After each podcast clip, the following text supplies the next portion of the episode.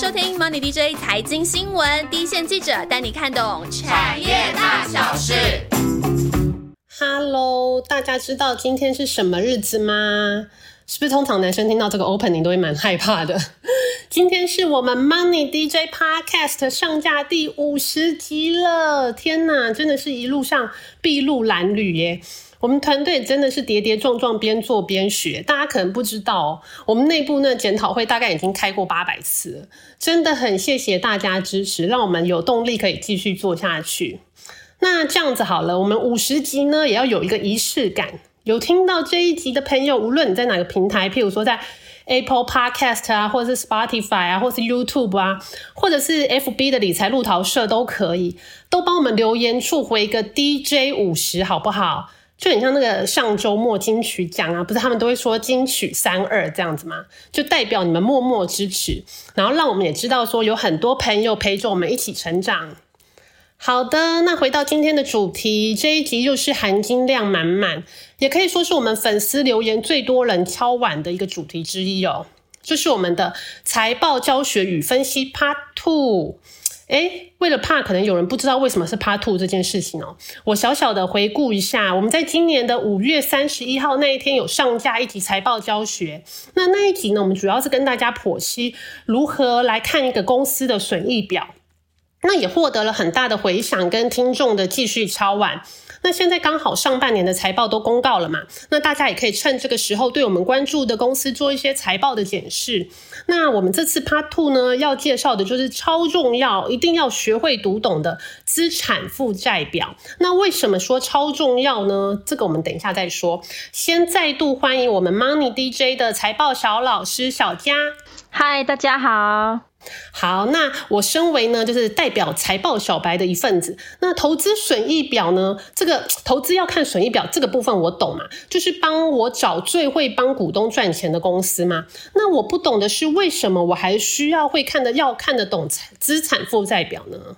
因为呢，这个投资都是一定有风险的嘛，那我们没有办法保证说我们投资什么就一定会赚钱，但是至少我们必须要靠自己的力量呢，把这个踩到地雷的投资风险的这个降到最低。那最简单又方便的方式呢，就是说我们在投资一档股票之前呢，我们都先稍微来看一下它的这个资产负债表，因为呢，透过资产负债表，我们就可以从这家公司的它的现金部位啦、应收应付账款和票据的现况啦，还有短期负债和长期负债。的金额啊，还有它的这个资产结构和净值的水准呢，来简单了解一下这家公司它最基本的财务体质，还有它的偿债能力。那我个人的习惯呢，是直接从这家公司的流动资产，还有它的长期负债、一年内到期的负债这几个简单的项目呢，来看看。看这些项目其实是没有办法理解。太多什么东西，每一家公司的它的产品业务和特性其实也都不太相同嘛，营业规模也不一样。那如果你光看数字本身呢，其实就没有办法知道太大的绝对的意义。那我们要看的是这些数字它彼此之间的关系，也就是说一些比率。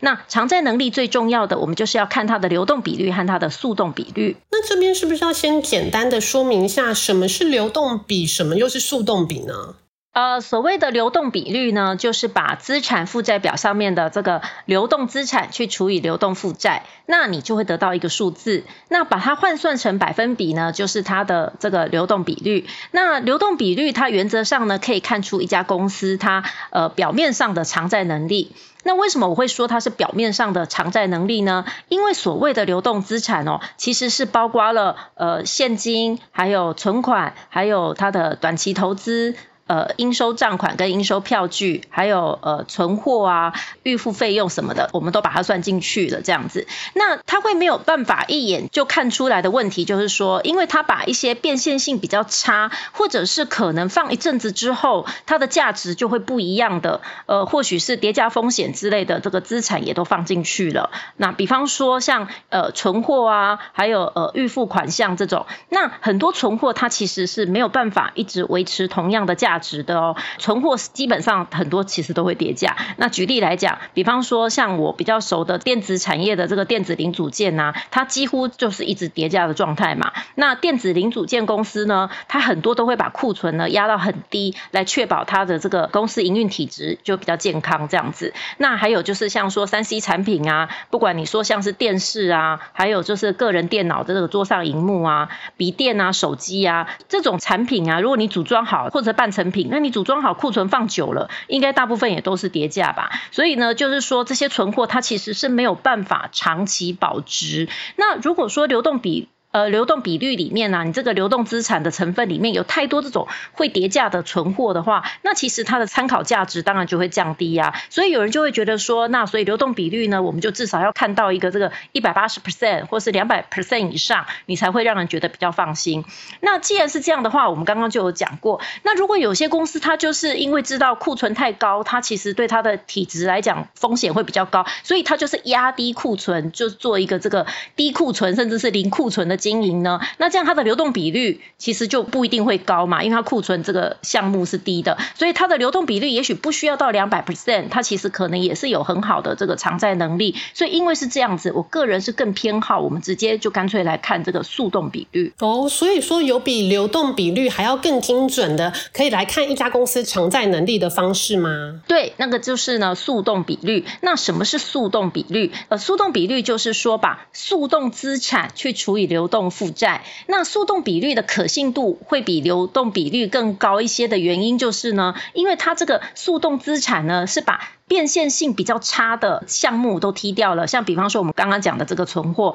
那它只用一些变现性比较好的资产，像是现金啊、股票啊、应收票据啊，然后还有扣除坏账损失的这个应收账款，那还有其他的一些可能应收的款项这样子，那来跟这个流动负债来做比较。那也因为这样呢，当然你如果就立刻偿还负债这件事情来讲的速动比率，它的可参考性呢可能就会更高了。那速动比率应该要多少才算高呢？我们从刚刚的说明来看呢，就可以知道，就是说所谓的速动比率呢，其实简单讲，也就是这家公司它每一块钱的短期负债，它有多少的现金可以立刻来偿还。所以也就是说，基本上如果你已经检查到速动比率了，一般标准就是只要超过一百 percent，应该就算安全过关了嘛。因为就表示它每一块短期负债它都有现金可以还。那表示这家公司呢，如果说是它可以做到，就是说每一块立刻要还的负债，它都有一块以上可以马上变现的资产来还，我们当然就可以觉得说它的偿债能力是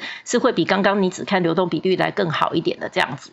那但是呢，这就是说，因为我我也跑了蛮多年的新闻这样子，那我又会把。万一要卖的股票，就是说我们刚刚讲的这个变现性比较好的资产，比方说要卖的股票，它没有办法立刻卖掉，又或者是说，呃，有一些应收账款，比方说有有人可能赖账啊，或者是客户突然状况不太好这样子，你比如说你没有办法马上收回这些应收的这个项目的话，那我就会把这些因素也考量进去，所以我认为速动比率它如果有一百一十 percent 以上，可能就会让人再更放心一点。那我举个例子来讲好了，呃，比方说像光学镜头大厂大力光、大力光电，那它的速动比率呢，大概都有三百 percent 左右。那台积电呢，还有面板大厂友达光电，它的这个速动比率呢，最近也大概都是一百五十 percent 附近。那这些来讲呢，都算是现金偿债能力很高的哦。哦，所以小佳又更推荐大家看速动比是更重要，而且以他的经验来看呢，可能要一百一十 percent 以上的速动比会比较有安全感一点哦。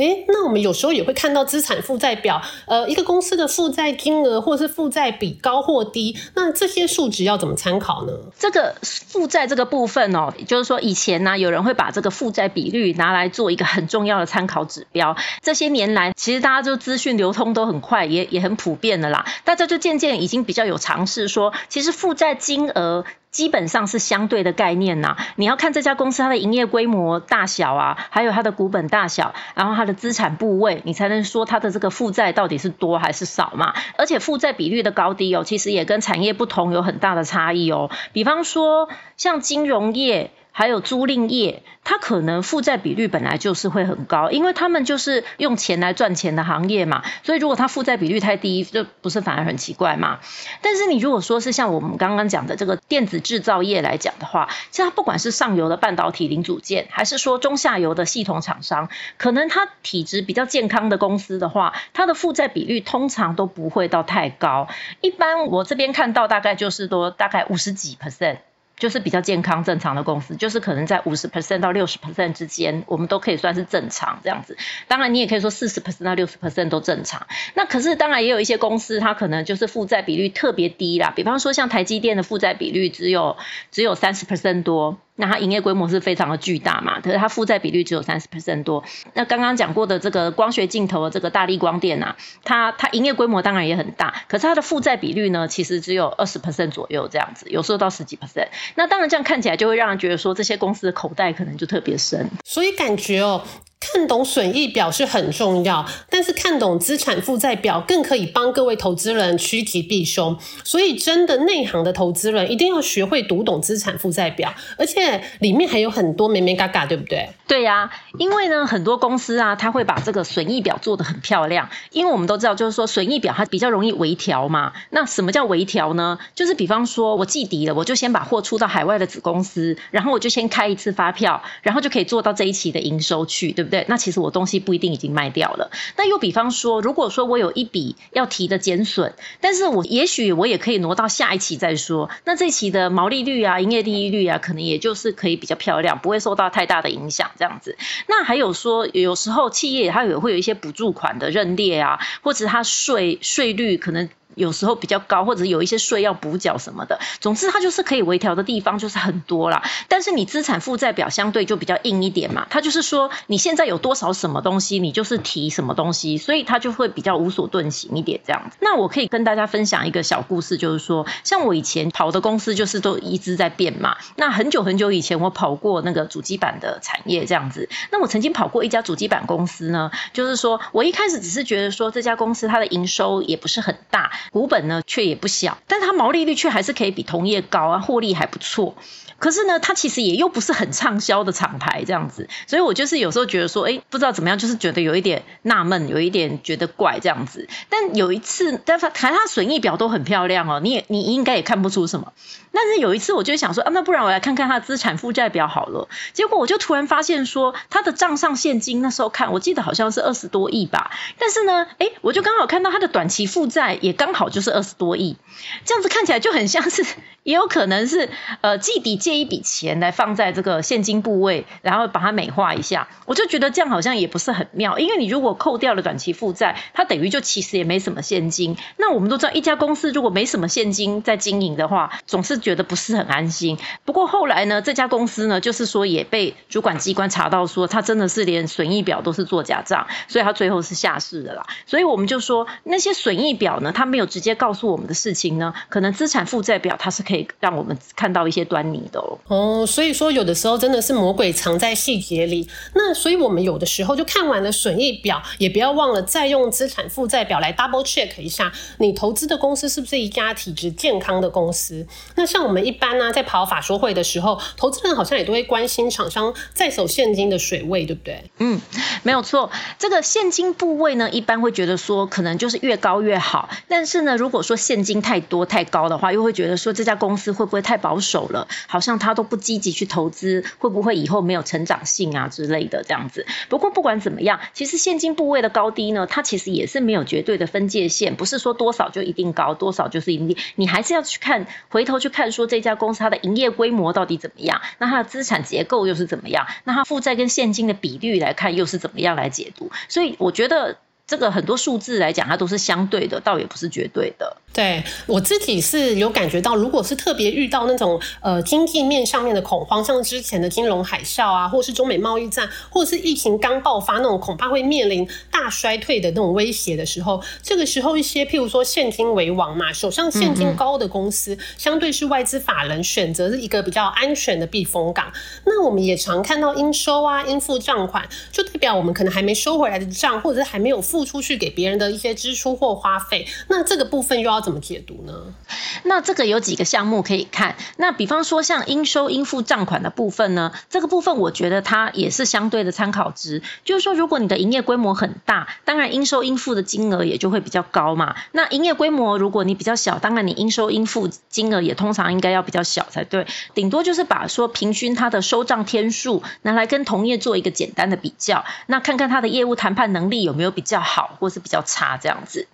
那至于要不要来看它的存货呢？基本上呢是必要的，但是呢也又不是说最可靠的，因为它又是一个最不可靠的资产，因为它变数比较大。不过可能有一些存货呢，它可能就呃它可能比较没有价值波动的风险，比方说像是嗯像是胚布吧，像纺织业的那个胚布，胚布好像就是没有。白色嘛，没有颜色。听说它在没有染色印花之前，好像价格都是差不多，就不会有太大的变动。但是如果我们回到这个电子业，它不管是上游的零件到下游的这个系统成品。半成品这样子，应该大部分存货放久了都是会开始产生跌价损失吧。所以，我我觉得说存货的部分，应该关键还是在于它的产业属性和那个公司的它的业务模式到底是怎么样，还是说它有没有一些特别的状况呢？阿歪，对啊，像我这边就有一些产业呢，是具有操作存货利益空间的产业。那最明显的例子呢，就是记忆体产业。那如果业者呢，在记忆体上游颗粒价格是相对低档的时候呢，就有跟原厂像那种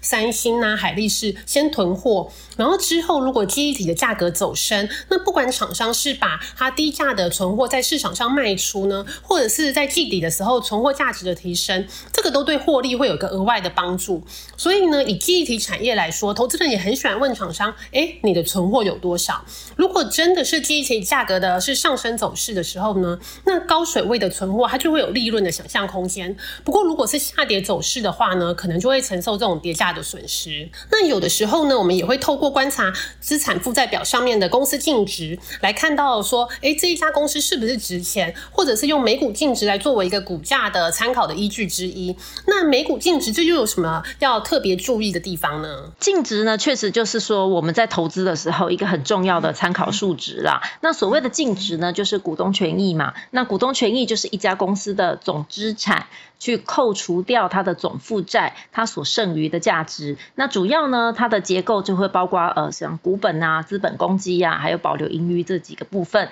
那股本是公司的初始价值嘛？那资本公积简单的讲就是股票溢价。那保留盈余就是公司曾经赚过的保留下来的钱。当然，一家公司呢，如果它越会赚钱的话，它留下的钱就会越多，价值就越高。简单讲，大概是这个样子。那投资人一般呢，就是直接看公司每股净值多少了，要不。你去看净值的话，你也是觉得很复杂而已。反正你就是把股东权益，也就是总净值，去除以股本，就是它的每股净值，那个就是你在投资股票的时候，你的一个很重要的参考数值。那原则上呢，我们当然会希望每股净值是越高越好嘛，至少绝对是不能低于五块吧，因为你低于五块就全额交割啦。但是如果每股净值低于十块，那也会暂停信用交易，所以也就是都不太好。所以基本上呢，我们就会希望呢，每股净值呢，它一定要在十元以上。但是如果你又很刚好，又就是在十块钱附近。然后偏偏这家公司的获利呢，可能也不见得都是很稳定。那这样它一个不小心，也有可能就会跌破十块。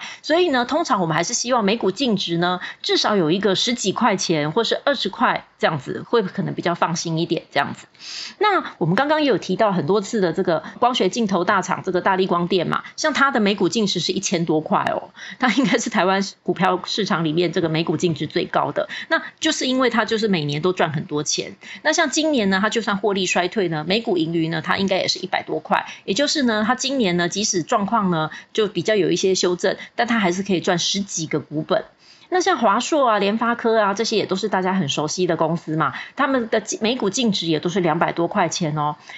基本上呢，我们就是可以说，就是如果一家公司它长期以来都有赚到钱。然后呢，它赚钱的时候呢，又比不赚钱的时候多很多。那公司的每股净值呢，应该都是不会很差的。这个几十块钱总是要有的。那我们刚刚上面讲了这么多审视资产负债表的心法，相信大家一定是内功大增。不过呢，我们还有一个大包要给大家哦，让大家可以更全面的避开地雷。接下来呢，就进入我们的彩蛋时间。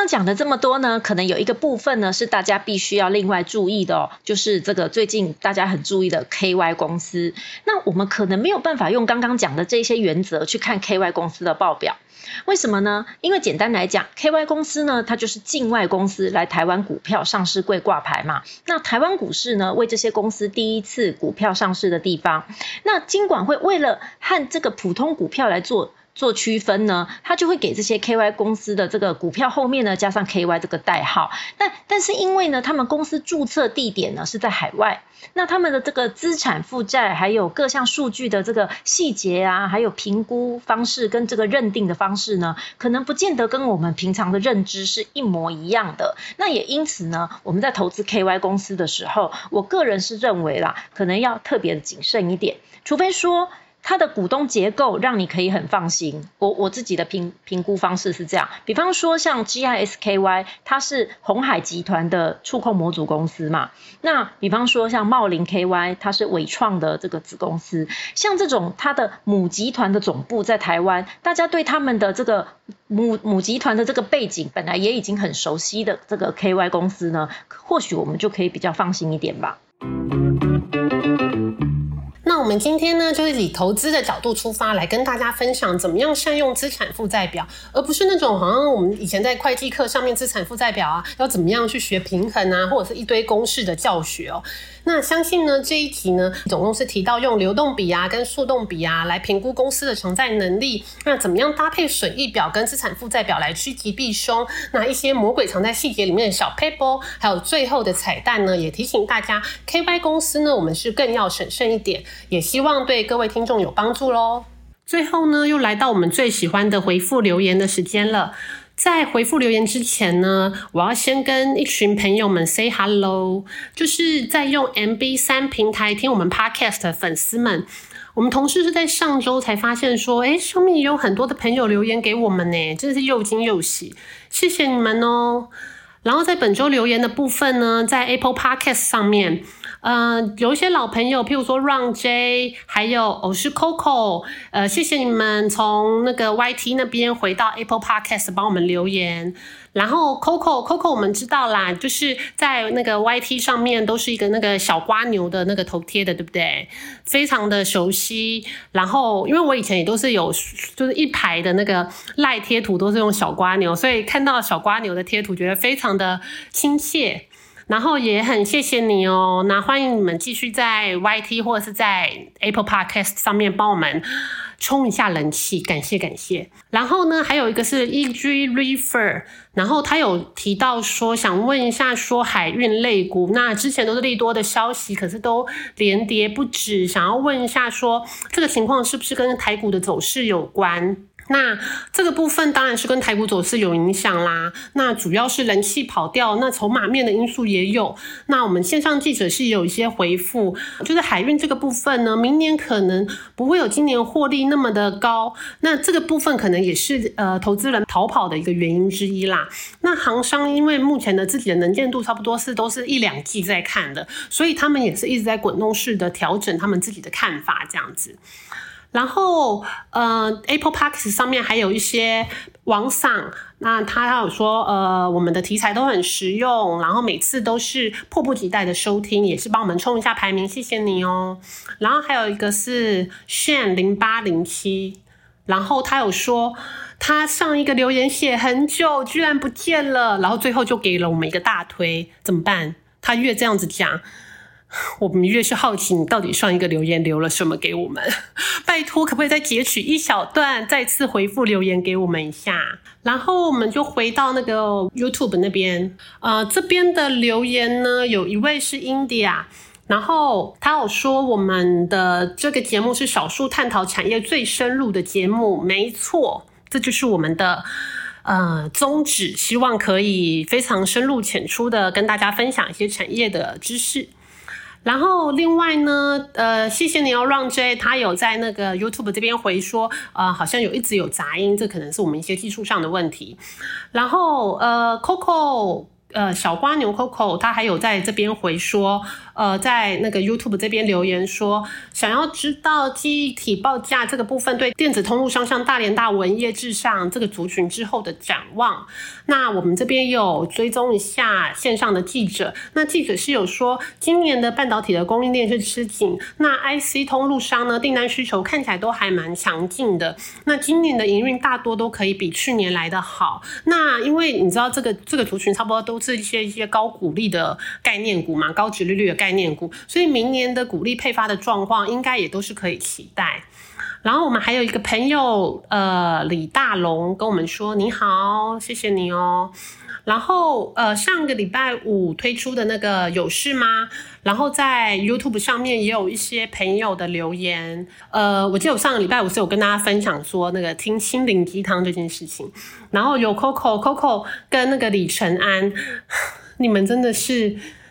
讲话实在是太动听了，Coco 直接说他直接是把 Money DJ 当成心灵鸡汤，然后李承安也说我们的节目听起来是很疗愈，感谢你们，真的是我今年以来听到最动人的情话了。OK，感谢你们哦，希望你们继续长期的在发了我们的节目，谢谢你们哦。然后呢，啊，当然最后的时候。还是要跟大家提醒一下，我刚才呃最前面 opening 的时候，想要跟大家建立的一个小默契。那有听到这一集的听众朋友，麻烦帮我们在各个留言板上面回一下 DJ 五十，让我们知道说还是有人默默的在听我们的，麻烦你们喽。然后这一集的内容呢，也希望大家会喜欢。那记得一定要多留言给我们，也谢谢你们。然后也记得要多帮我们分享哦，谢谢大家，我们下个礼拜再见，拜拜。